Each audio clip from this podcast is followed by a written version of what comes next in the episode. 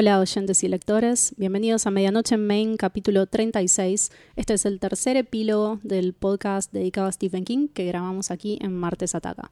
Mi nombre es Lucía y me acompaña Andrés. Hola Lucía, hola a todos los que están del otro lado. En este, como vos decías, tercer epílogo porque estamos cerrando justamente el volumen 3 de Medianoche en Main. Esto es como cuando ves un partido de fútbol y al final preguntan sensaciones. Exactamente. Si querés hacemos un breve repaso de lo que fue este volumen y volvemos a subrayar en qué se basó la selección de las novelas que estuvimos analizando en, esta, en este volumen, en esta temporada. Sí, grabamos 10 capítulos em, dedicados a 9 novelas y uno que fue como un anexo de Stand porque salió la miniserie em, mientras grabábamos. Como primer comentario diría que demoramos bastante en cubrir un número no tan grande de novelas, pero a nuestro favor no tomamos el camino fácil con la selección, porque incluimos The Stand y 11, 22, 63, que tienen más de mil y más de 800 páginas respectivamente.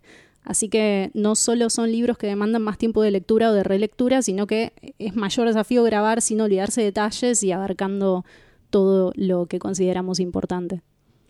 Sí, efectivamente nos tomamos nuestro tiempo y el de nuestros oyentes para grabar esto, este volumen, que estamos haciéndolo desde noviembre de 2019. Y estamos en diciembre 22. Em, esto no se dice igual, los podcasts son atemporales. Además me da vergüenza. Pero está bien, está bien. Esto es como un, buen vino, hay que dejarlo ahí. Eh. Somos sinceros con ustedes, sí, llevó mucho tiempo. Pero bueno, como la mayoría de los oyentes ya saben, y les cuento a los que se sumaron, que por cierto fueron muchos en este último año, eh, este es un podcast completamente independiente, autogestivo, que no saca un peso, eh, y tampoco es nuestra intención porque no podemos garantizar una producción continua. Em, entonces, bueno, esto es lo que tenemos, un capítulo cada... ¿Cuánto? Cuatro, seis meses, dependiendo de cómo están nuestras vidas. 27 años tal vez, como IT sí observé en las estadísticas de Spotify que lo han compartido mucho. Eso me da mucha felicidad porque para nosotros es lo máximo a lo que podemos aspirar. Em, que se difunda entre lectores con ganas de seguir sacándole jugo a las historias de Stephen King. Sí, lectores que de vez en cuando nos contactan y nos preguntan cuándo va a haber un nuevo episodio. Eh, insisten, porque bueno, claramente algo, algo estamos haciendo eh, bien eh, u, oyentes que de golpe te dicen, che, acabo de escuchar todos los episodios. Sí, me emociona. es una locura. Una oyente nos escribió para contarnos que fue su podcast más escuchado del año. Y fue, hermoso. Sí. Así que gracias por los saludos que nos mandaron eh, cuando contamos que íbamos a grabar y cuando vieron sus Spotify Wrapped del 2022. Em, siempre es lindo que nos escriban, así que sigan haciéndolo. En cuanto al formato del podcast este volumen, que fue otros clásicos de King, o sea, libros eh, que tienen mucha presencia en su catálogo, pero que son quizás eh, segundas lecturas, ¿no? ¿no? la puerta de entrada al universo de King.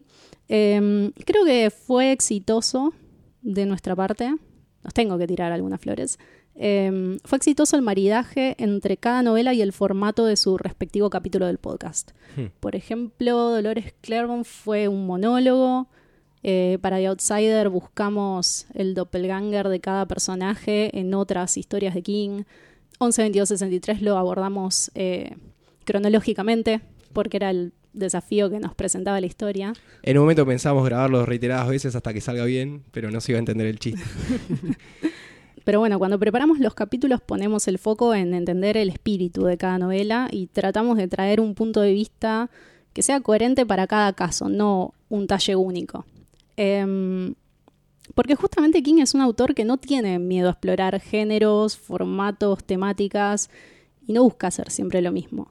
Porque, ¿te parece normal hacer siempre lo mismo? ¿Te parece bien? Exactamente, no hay, no hay un template. Hay un oyente que nos preguntó si para próximas temporadas, próximos volúmenes, podíamos de antemano avisar cuáles van a ser los libros a, leer y analizar. Y es algo que no podemos hacer justamente porque es todo muy dinámico. Arrancamos con un motivo que va a guiar la temporada. En este caso fueron estos otros clásicos. Y después tenemos una preselección de varias novelas que vamos acomodando.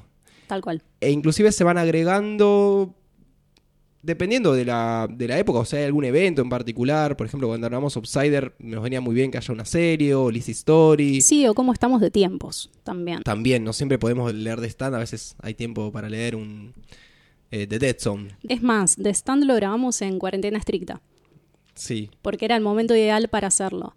Pero sí, como decís vos, es una lista que va cambiando. Eh, generalmente, creo que ya dijimos esto, pero la selección la hago yo y la consulto con Andrés a ver si está de acuerdo y si también puede de su lado eh, sumarse a mis planes locos eh, de libros larguísimos y voy metiendo mano durante lo que sea que dure el volumen. En definitiva, lo que nos interesa es elegir un libro, descubrir qué tiene para contarnos y cómo va a ser el recorrido, cómo lo vivimos desde un lugar de lector y no de crítica. Y lo hacemos con todas las lecturas, solo que grabamos específicamente sobre King. Ojalá un día me paguen por reseñar libros. Eh, guiño, guiño, si hay alguien del otro lado. Bien, vamos a hacer eh, un metapodcast en el que repasamos todo lo que pasó en el volumen 3. Esto ya lo hicimos para el 2 y el 1. Así que si no lo escucharon, quizás este capítulo no tenga mucho sentido. Yo lo quiero pensar un poco distinto. Tal vez este repaso es una puerta de entrada para que Sí, bueno, es verdad, puede ser. voy a escuchar ciertos episodios. eh, O no escuchar O ciertos episodios. o leer determinado libro antes de escuchar eh, un episodio. Es válido, creo. Sí, para- me gusta, me gusta ese punto de vista. Em, así que como primer paso elegimos cuáles fueron nuestras novelas favoritas del volumen 3.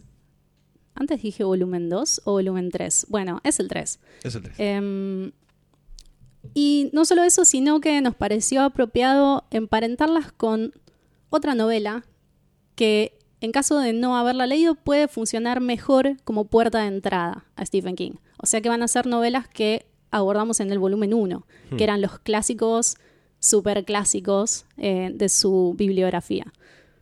¿Querés empezar? ¿Empezamos por la menos favorita o no, vos no tenés establecido un orden? No, no tengo un orden. Bueno, yo sí.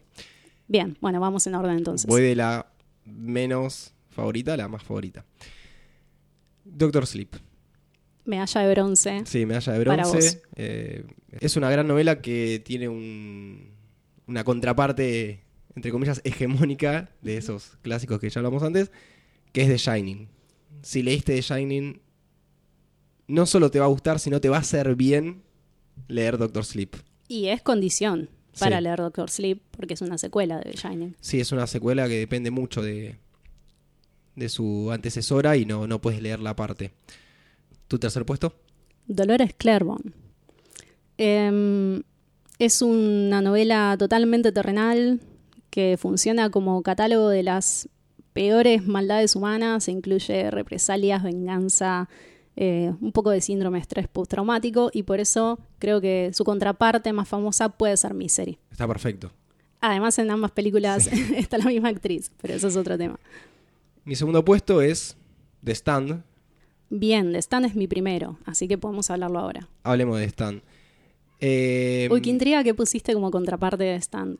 Tengo sospechas. por contraparte, en mi caso es bastante obvio que es It, porque bueno, es un relato coral. Bueno, muchos personajes, muchas historias particulares de cada uno. Esta idea del bien, entre comillas, enfrentando al mal, también tal vez entre comillas. Este ser demoníaco, en- por un lado Pennywise, y por el otro lado Randall Flagg. Hay similitudes. Inclusive se podría entender It como una novela para adolescentes y de, y de para adultos. No creo, no creo que sea exactamente así, pero de Stan tal vez es la versión adulta de It. Bien, podría ser, pero yo elegí otra, distinta. A ver, Em, la mía es de Green Mile, El Pasillo de la Muerte. me sorprende. Sí, lo, lo pensé mucho, porque sospechaba que ibas a decir It y no quería que caigamos en, en un lugar común. Así que em, lo pensé y me pareció que ambas tienen más elementos fantásticos que terror, eh, que lidian con la aceptación de poderes místicos y dones sobrenaturales. Eh, de hecho, John Coffey es una suerte de enviado o ángel de Dios. Em, y el tema central de ambas es, gira muy en torno a los pecados de la humanidad. eh, con lecturas más o menos espirituales. Así Bien. que esa es mi sugerencia. Me parece totalmente válida. Y bueno, para cerrar este top 3, medalla de oro para The Outsider. ¡Apa! Mirá cómo te sorprendí. Lo que sí me resultó difícil fue encontrar una contraparte que esté en, el volumen 1, Ujú. pero pensándolo, busqué una novela que también tenga un niño muerto que moviliza la trama, Ok. Pet Cemetery. Creo que Outsider se puede llegar a leer como uno de los primeros libros de King, si te animas. Eh, sí, estoy No bastante hace- de acuerdo. No hace falta tanto background para entenderlo, para eh, entender las dinámicas de los personajes, la complejidad de los mismos. Inclusive tiene muchas menos falencias que, que obras de las primeras épocas. Total. Aclaro que, igual que pasó con 11, 22, 63, lo estoy diciendo al revés. Perdón. Es que yo lo tengo en inglés y ellos ponen la fecha al revés. Eh, hay algunos libros de este volumen que entran como clásicos de segunda línea porque son todavía muy recientes. No Hmm. necesariamente porque no se puedan leer eh, como puerta de entrada. Por eso es una buena observación.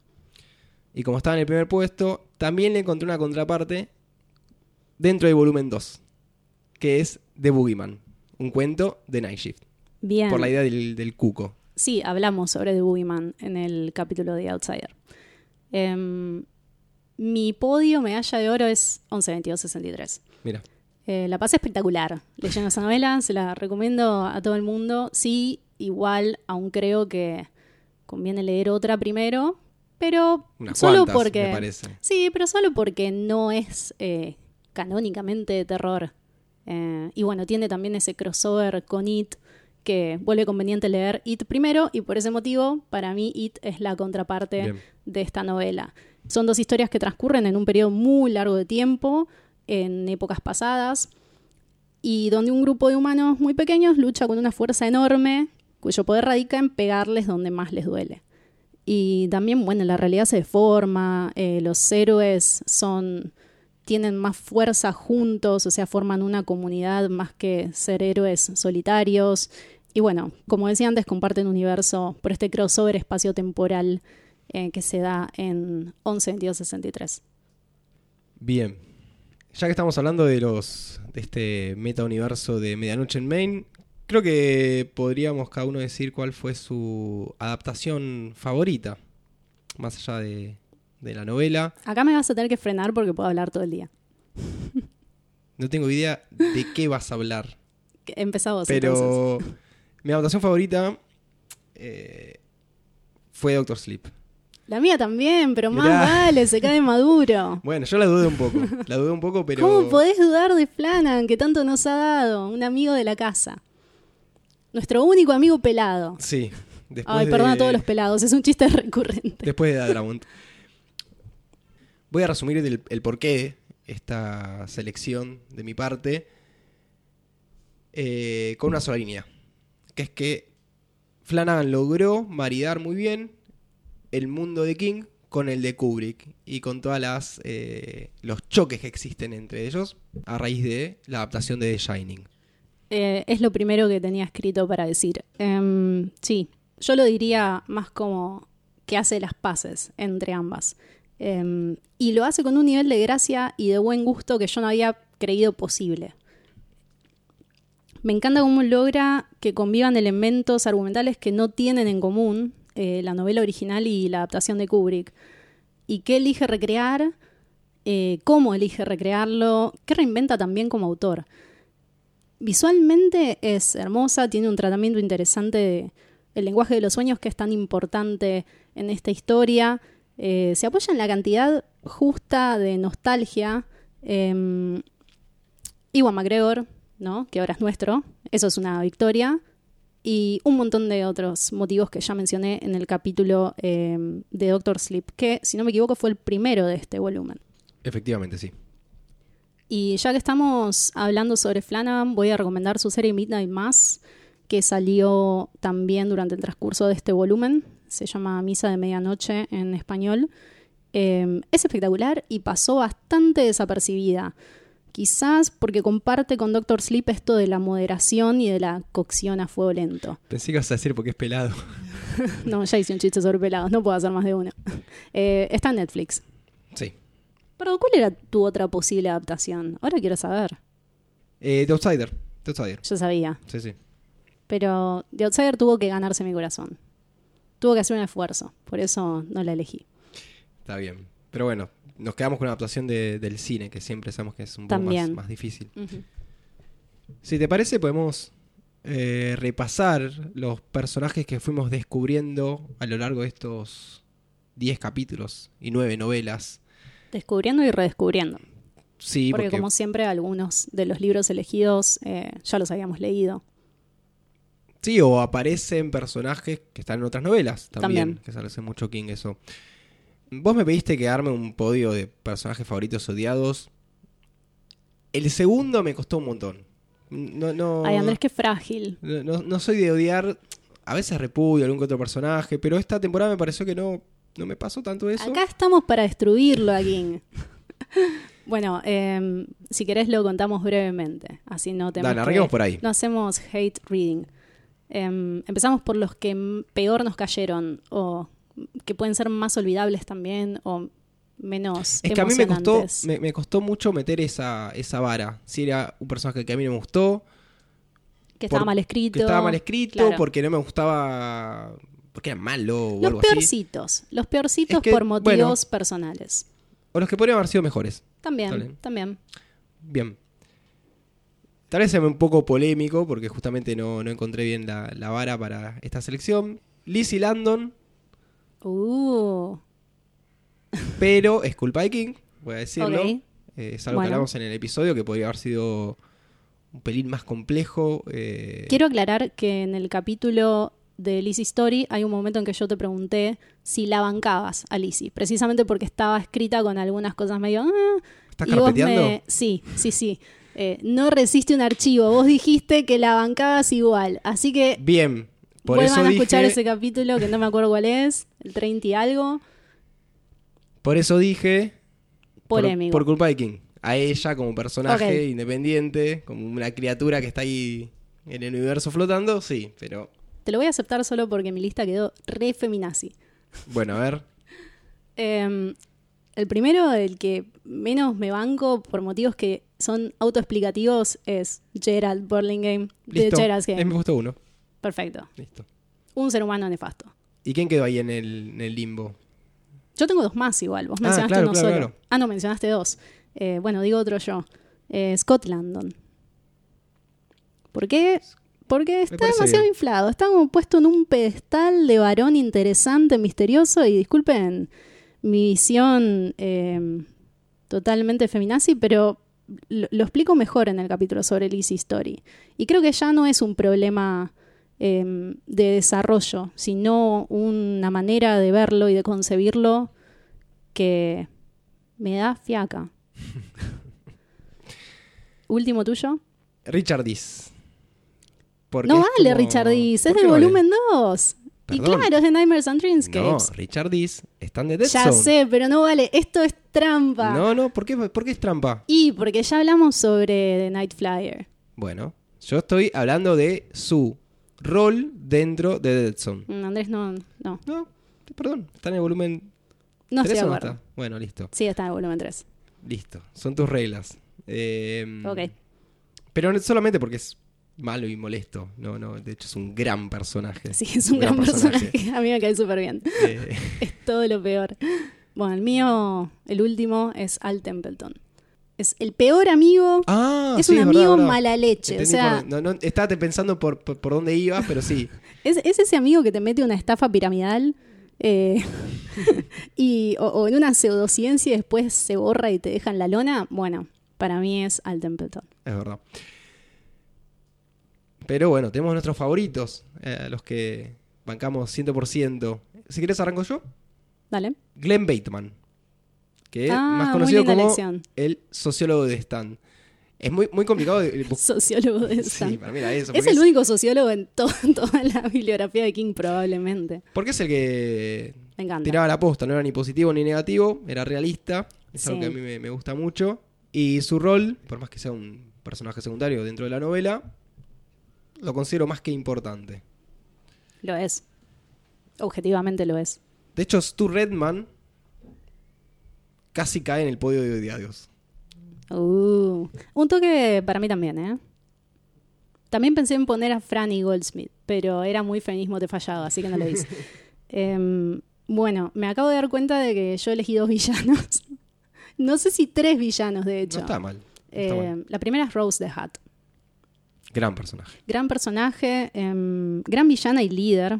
Además tiene presencia visual y un trasfondo muy interesante. em, es eh, bella y malvada como un vampiro tradicional, pero es este otro tipo de criatura que conocemos en Doctor Sleep. Además me gusta mucho Rebecca Ferguson en la adaptación de Flanagan. Para más información, escuchen el capítulo de Doctor Sleep. Bobby Anderson. Bien, yo Sí. elegí a James Garner. Está bien. Uno y uno. De Tommy Eh, Knockers. De Tommy Knockers, pero por la locura de lo que son esos dos personajes. Sí, sí, es que eh, fu- funcionan muy bien juntos. Todas las secuencias de Bobby, no enloqueciendo, pero sino siendo como poseída por estos Tommy Knockers.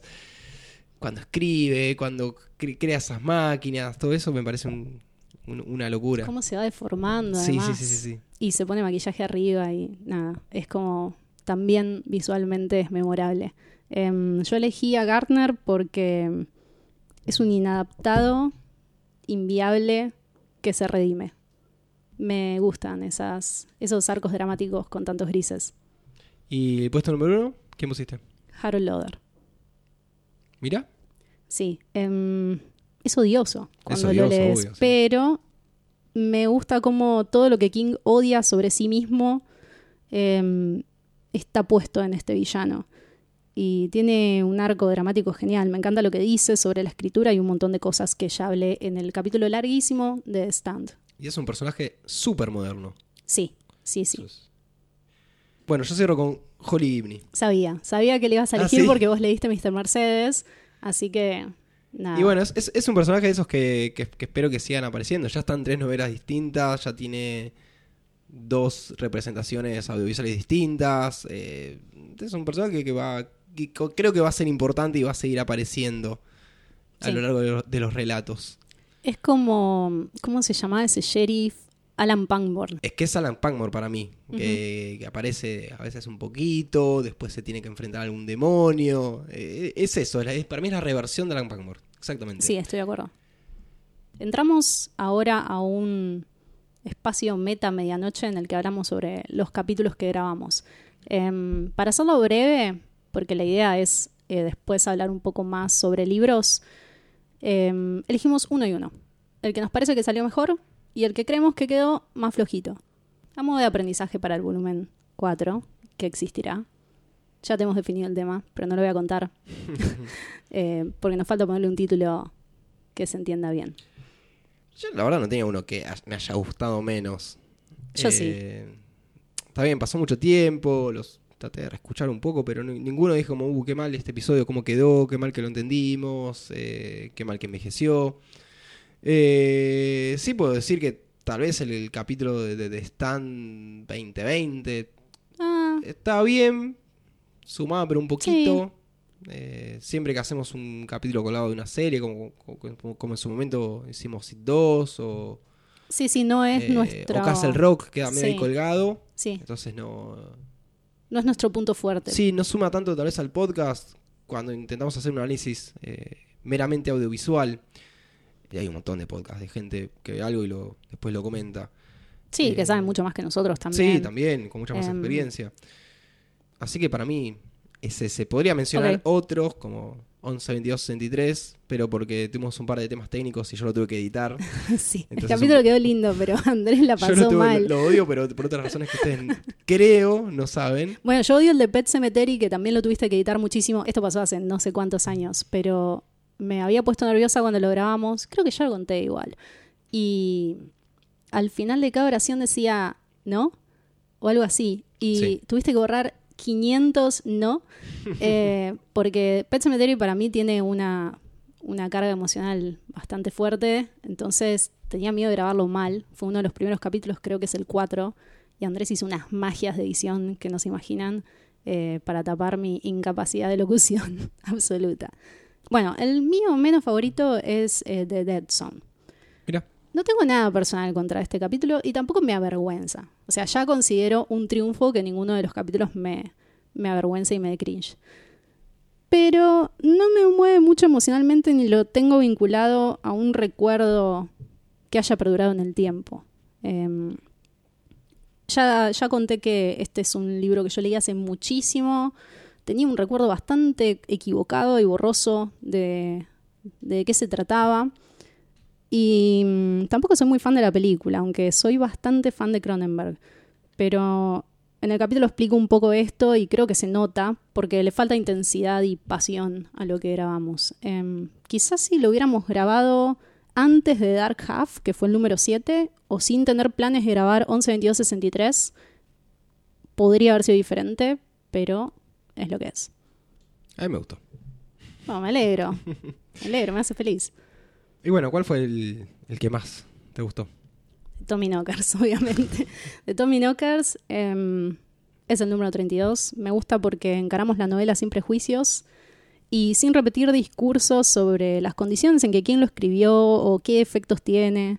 Em, pienso que haberla leído con sensibilidad fue lo que nos retribuyó, como si fuera una gema enterrada bajo capas de, de caos y desorden y caca. Y bueno, eso es también una novela que se revitaliza con la lectura actual. No tanto como una historia temporal, como son muchas historias de Stephen King, sino más bien como un presagio de, de la época en que estamos viviendo, con su angustia y estrés existencial. Así que estoy contenta de que la hayamos elegido y también de cómo salió el capítulo que le dedicamos. Sí, a mí también me gustó mucho Tommy Knockers, pero por, por la experiencia que atravesamos para, para tener que grabar, grabar el episodio. Eh, pero mi favorito fue The Outsider. Me parece que, que fue uno de los capítulos más concisos, pero gracias a que la- la- es una novela moderna con muchos de los elementos que usa King, pero de una forma re- más refinada. Y está muy, muy bien complementado por la adaptación. Y el broche de oro es poder hablar de, en un rol un poco más protagónico de Holly Gibney. Que de hecho no habíamos hablado antes de ella. Y ahora, No. bueno, se pudo hacer. Algún día podríamos hacer la trilogía de Mr. Mercedes. No prometamos cosas. No, lo único que yo no prometo es la Torre Oscura. Ya saben, me molesta que me lo pidan. En serio, no pidan la Torre Oscura. No lo vamos a grabar. Más lo piden. Más lo piden, menos ganas tengo de grabarlo. Esto es real. Bueno, ya está, listo. No vamos a hablar más sobre Medianoche en Maine. Fue un repaso superficial que puede funcionar o no como preludio a que lo escuchen eh, y que para nosotros funciona como en los epílogos anteriores como cierre y como aprendizaje para futuros capítulos. Otra cosa que hicimos con anterioridad es eh, aprovechar la oportunidad para hablar sobre otras lecturas y hacer también un balance de, nuestras lecturas personales durante el tiempo que duró el volumen que grabamos, siempre y cuando no sean de Stephen King. Hicimos una breve selección cada uno de nosotros. No sé si querés empezar por los tuyos y si no, arranco yo. Quería hacer una breve aclaración porque se hice este ejercicio de buscar qué fue todo lo último que leí en, en lo que duró la- el volumen.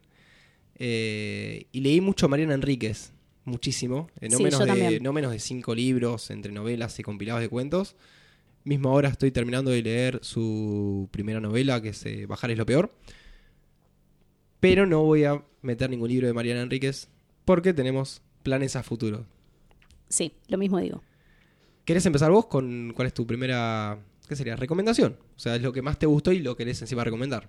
Sí, esta parte va a ser más como reseñas, eh, porque no los vamos a spoilear, sino decir qué nos gustó para tal vez despertar el interés o contener emocionalmente a alguien que sienta lo mismo. Mi primer libro seleccionado es Los condenados de la pantalla de Ito Steyer. En inglés es The Wretched of the Screen. Igual no sé si originalmente está escrito en alemán, porque la autora es alemana. Eh, es una serie de ensayos sobre arte, tecnología y política, donde la autora busca esos espacios o resquicios donde sea posible subvertir el orden y reformular los usos de lo que son los dispositivos dominantes eh, de información.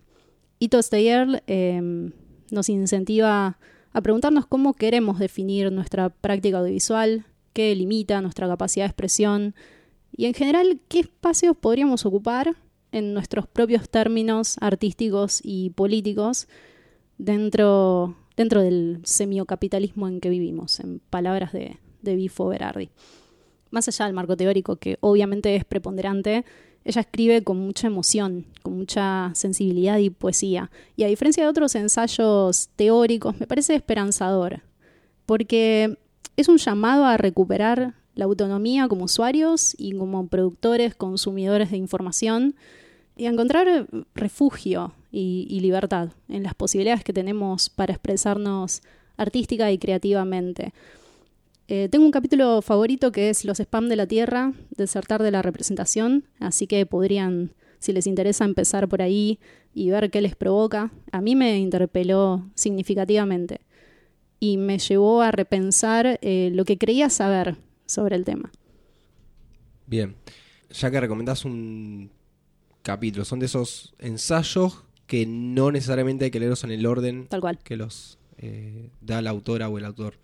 Es eh, tirando a corto y bastante fácil de leer, por esto que les comentaba sobre la manera en que ella expresa estas ideas. No los voy a clavar con un perno. O sea, O sea, son temas densos, sí, complejos, pero un poco más accesibles. sí, y cuando lo terminas no te querés suicidar, que es lo que pasa con muchos libros de ensayos eh, sobre tecnología y política, o por lo menos lo que me pasa a mí con eh, la editorial Caja Negra. Bueno, cuento uno yo. Dale. Voy a hablar de Indeleble, de Paula Tomasoni. Acabas de dar un ensayo, yo voy a ir con una, una ficción. La protagonista de Indeleble es Maine, María Inés, que acaba de, de enviudar luego de que, sin una razón aparente, su marido se suicide en el departamento que ellos comparten. Los capítulos de la novela son una charla entre el presente y el futuro, una suerte de pregunta y respuesta. Se siente como que la protagonista rebota entre estas dos temporalidades, antes y después del suicidio. Y esta ida y vuelta temporal se da entre una primera y una tercera persona. Maine se encarga de contarnos el pasado. Eso es la, la primera persona, un pasado alegre, que se empieza a tornar bastante mundano, mientras que un, nar- un narrador eh, omnisciente nos cuenta el presente. Eh, estos capítulos que te digo son muy cortitos, una o dos carillas como mucho. Todo esto sucede en un contexto muy particular que son los meses previos al estallido social y económico que se dio en Argentina en diciembre de 2001. Eh, bueno, para los que no son argentinos o no están al tanto, acá hubo una crisis económica muy grave en esa época. Según Eh, Spotify nos escuchan desde 19 países, así que sí, va a haber gente que quizás tiene que wikipediar esto. O tal vez somos conocidos por eso. Sí, también. Somos conocidos por las crisis, así que esa es una de las más eh, resonantes. Creo que no es caprichosa esta selección de ubicar la, la novela en este, en este tramo de la historia nacional, eh, porque traza una suerte de paralelismo entre un quiebre personal y uno social, ya que la muerte se empieza a pensar como un antes y un después, al igual que, que una crisis. En el caso de Maine la, la crueldad se multiplica porque en esta situación, ¿por qué alguien tan cercano y sin razones se quita la vida y te dejan banda? Como arreglate. En el transcurso de las páginas, bueno, vamos descubriendo una Maine que es bastante dependiente de su marido, ama de casa y sin mucho poder de decisión, que de un día para otro tiene que empezar a tomar decisiones. Es muy parecido a lo que pasa con Liz Story. Te iba a decir, porque Eh, yo no leí este libro. Igual me interesa. es- Hasta, Creo que, te, creo que te va a gustar mucho. Porque, bueno, pasa esto de que está el duelo, el pasado, el presente, la desaparición física, pero el aura de la otra persona ahí eh, que no se va. Eh, el buscar respuestas, el hacerse cargo y arrancar de cero, el pensar cada uno, porque a, a mí un poco me, me interpeló, pero tal vez más por el lado de la, de- de- de la época de la crisis, que creo que cada uno, eh, o al menos nuestra generación, recuerda dónde estaba en el momento Sí. que pasó, las vicisitudes, cuánto le impactó a la familia de cada uno. Y bueno, a mí me surgió como esta idea de, de cuán preparados estamos para que todo se vaya a la mierda, porque literalmente es eso. De un día para otro se puede ir toda la mierda. ¿Y quién nos cuida en esos casos? ¿O cómo nos cuida o cómo nos cuidamos en esas situaciones? Este libro lo leí hace varios años. eh, había hecho una lectura más tal vez por lo de lo, lo- lo social, lo económico, que es algo que es cada vez más fuerte en la novela. Eh, ellos tienen una hipoteca, el departamento donde están lo tienen que terminar de pagar. eh, el que trabajaba era él, ella no. E hice una segunda relectura donde empecé a ver eh, que estaba mucho más compleja también la trama de ella como mujer dependiente de un hombre. Que tal vez lo, lo pude hacer después de haber leído Lisa Story. Bueno, Porque bien, está punto bien, para bien Liz Story. reforzado. Creo que no tengo más, más que decir, más que recomendar esta, esta novela. Se lee bastante rápido y es, es muy atrapante. Bueno, el libro se consigue acá en, en Argentina, no sé si en otros países. Eh, pero nada, eso. Recomiendo Indeleble de Paula Tomasoni. Bien, me gustó tu, tu recomendación. Yo sigo con una novela gráfica. A ver. Familiar Face de Michael DeForge. Esta historia es sobre un mundo hiperconectado donde los cuerpos y los espacios cambian constantemente de forma, con el supuesto fin de volverse más optimizados y eficientes, aunque nadie entiende cómo ni para qué. Estas, entre comillas, actualizaciones de las formas dependen de un organismo que regula la tecnología, la geografía, el trabajo y el libre albedrío. La identidad de la protagonista, que es literalmente una formita blanca, eh, está muy condicionada por esta fragilidad de la forma. De hecho, en la primera página dice, sostendría una fotografía antigua, mi nombre estaría escrito en ella, pero no tendría idea de a quién o qué estaría mirando.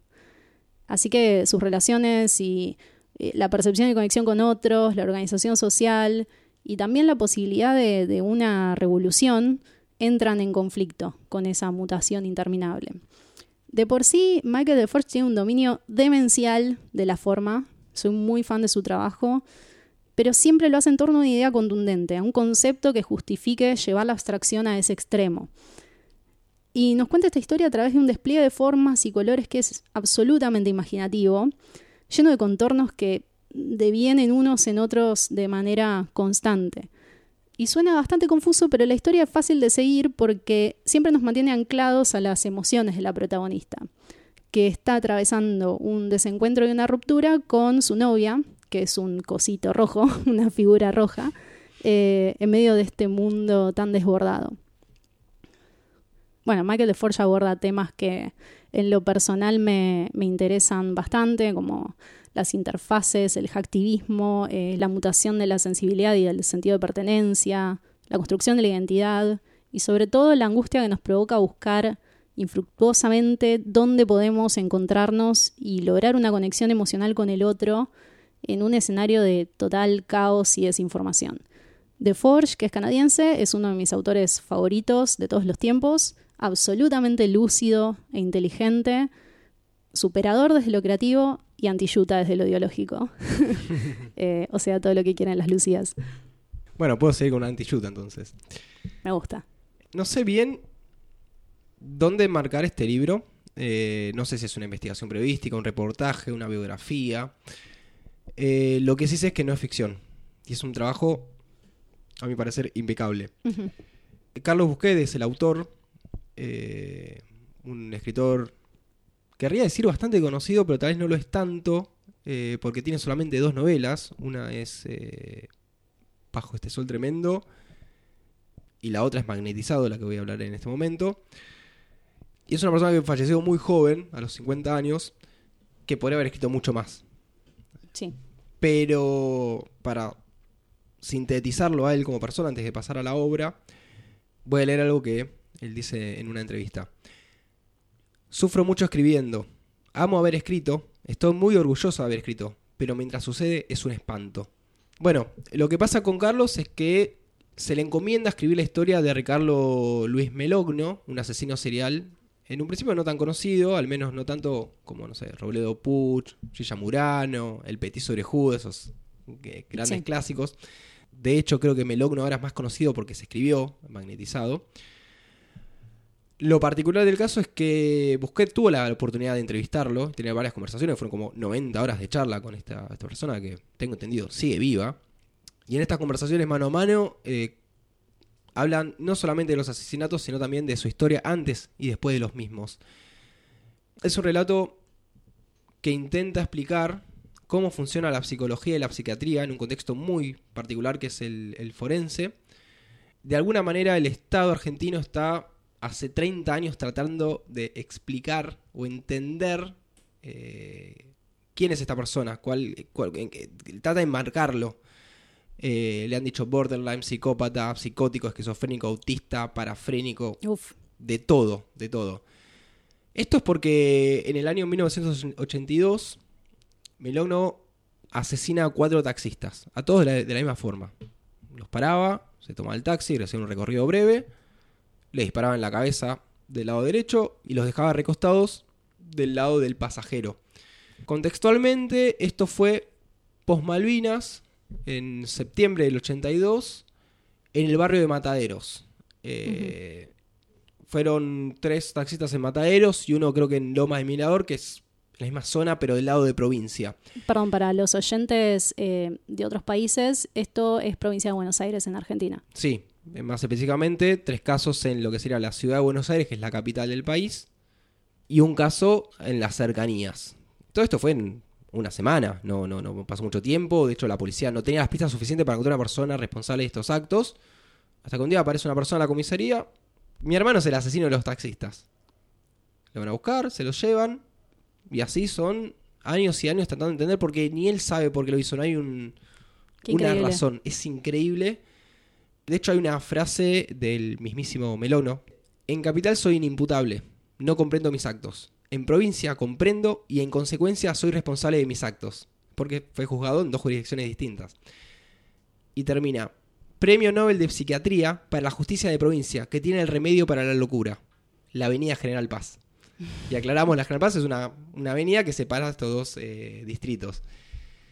Recomiendo mucho este, este libro. Eh, si les gustó Mindhunter, la serie, va un poco por ese lado, porque es esta idea de tratar de entender los motivos que tienen los asesinos seriales para poder descubrir nuevos asesinos seriales, para entenderlo.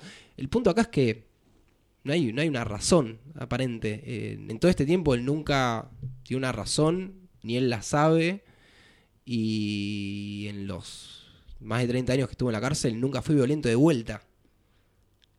Tremendo. Es, es tremendo. Así que bueno, esa es mi, mi segunda recomendación. Bastante de, de terror. Es bastante de terror.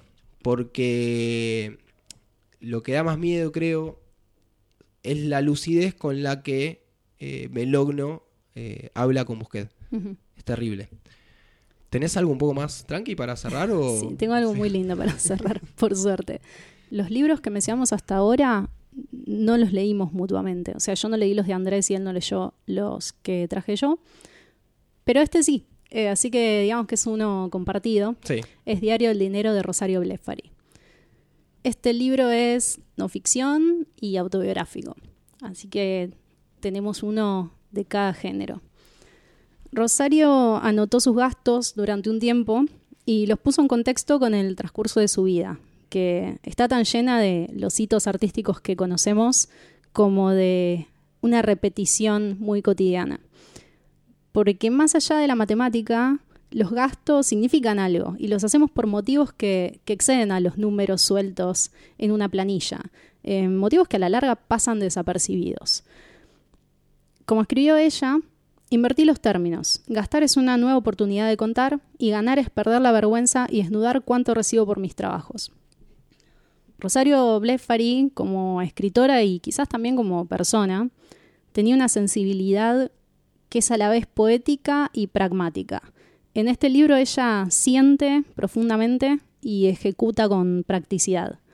Hace las compras, escribe poesía y cuida a todos a su alrededor al mismo tiempo.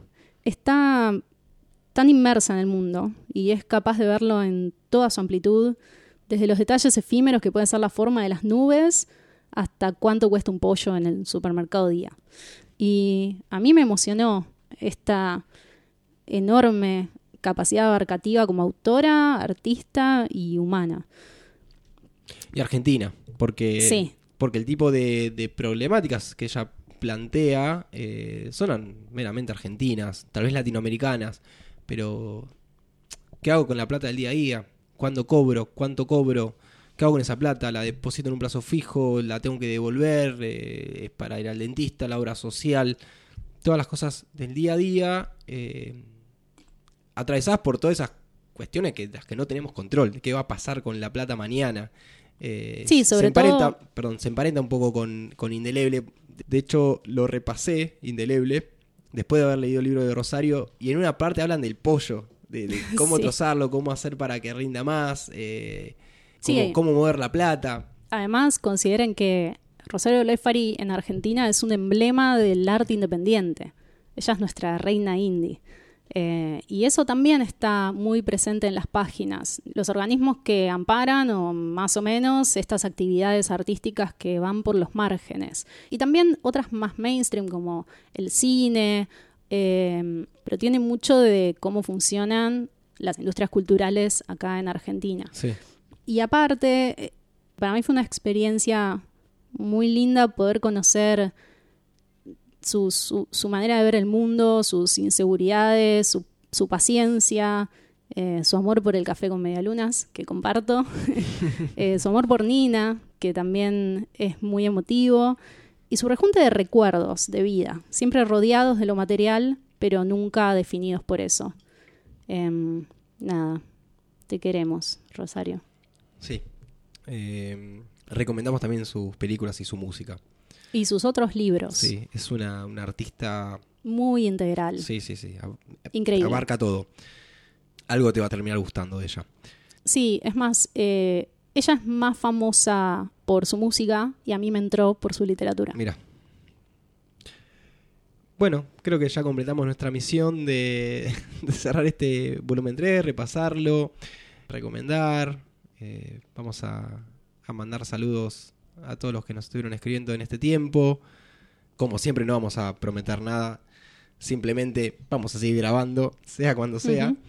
Sí, sí, sí. Gracias por sus comentarios, sus saludos, sus pedidos. eh, y... Alguien me preguntó si le mandamos un mail a King alguna vez. ¿En serio? Sí, pero ¿Cómo le vamos a mandar un mail a quién? ¿Quién pensás que somos? bueno, no somos nadie. Eh, no, King ni sabe que existimos. Aparte somos sudacas, que, no entiende español. King no sale de Maine, no ni viaja. No, no, chicos, no. Nos tienen en muy alta estima, por lo que veo. Bueno, sigan compartiendo, sigan disfrutando sus lecturas. Bueno, esto fue Medianoche en Main, capítulo 36. Sí, tercer epílogo. Tercer epílogo. Nos están escuchando seguramente en Spotify, probablemente en Apple Podcast, Google Podcast, la internet. Síganlo, pongan estrellitas, eh, todas esas cosas que ya saben que nos hacen felices y lean y disfruten sus lecturas. Así es. Y si nos quieren escribir, lo pueden hacer en Twitter. Hashtag Medianoche en Main. Arroba Martes Ataca. Por ahí andamos. Mi nombre es Andrés. Mi nombre es Lucía y les deseamos buenas medianoches. Chau, chau. Adiós.